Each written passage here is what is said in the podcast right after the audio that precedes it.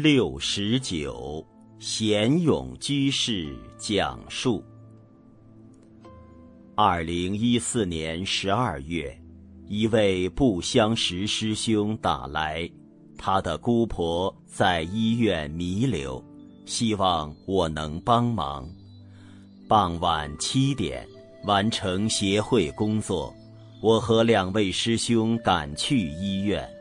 老菩萨住的是单人房，非常适合助念。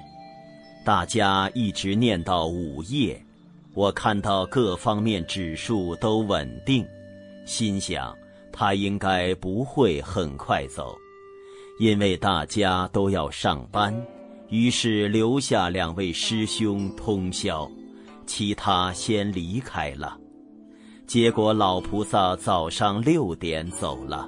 当时我不在场，老菩萨往生没多久，我做了个梦，梦见到一个道场，一位相貌庄严的大士坐在上方，旁边立着一位侍者，我坐一边。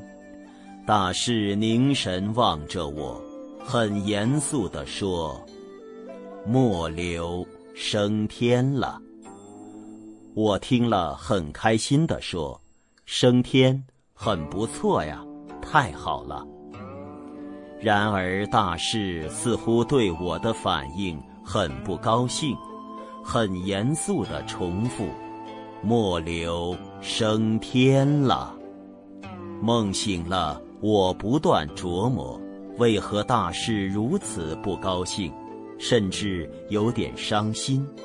升天。不好吗？我与他素不相识，他没听经，也没怎么念佛，助念时间也很短，升天不是很不错了吗？几天后到山顶教学楼开会，我坐在第二桌，背靠着书柜。中途师傅上人来了，要对大家开示。为方便摄影，大家都要调位置。调整好了，我刚好正对师傅。师傅重提当年受戒回台中的旧事。当时师傅语气有点严厉，指着前方说：“你要信佛。”这一指正好指着我，我一时错愕。师傅再重复时，仍然是望着我，指着我，大声说：“你要信佛。”这下明白了，师傅是在说我，也明白了大师为何伤心，因为我没把老菩萨送到极乐世界，我不信佛，我没尽心尽力。老菩萨二十岁丧夫，守寡七十几年，无儿无女，在香港家庭做帮佣，辛苦积存下来的钱物都带回家乡，全村老少无不得过姑婆的帮助，尤其是在最艰难年代，他不分亲疏，不分长幼，一律平等帮助。后来住养老院，成了全院开心果，时常开导比他年纪小的老人，又很能体谅工作人员的辛劳。念佛时间短，但他心清净，念得很欢喜。老菩萨的善根和福德都非常具足，可因缘坏在我手上了。我若真信佛，若有慈悲心，就会不怕累，不怕熬夜，坚信佛的威神愿力，最后一定能够引导老人生息。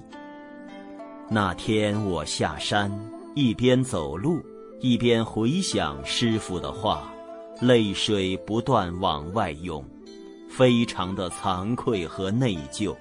非常对不起老菩萨，自那以后再做助念或者遇到不如意事，时常会想起师傅的话：“你要信佛。”信佛实在很不容易，只有多听经、多学习，将所学的用来对治烦恼、解决问题，信心才会慢慢增上。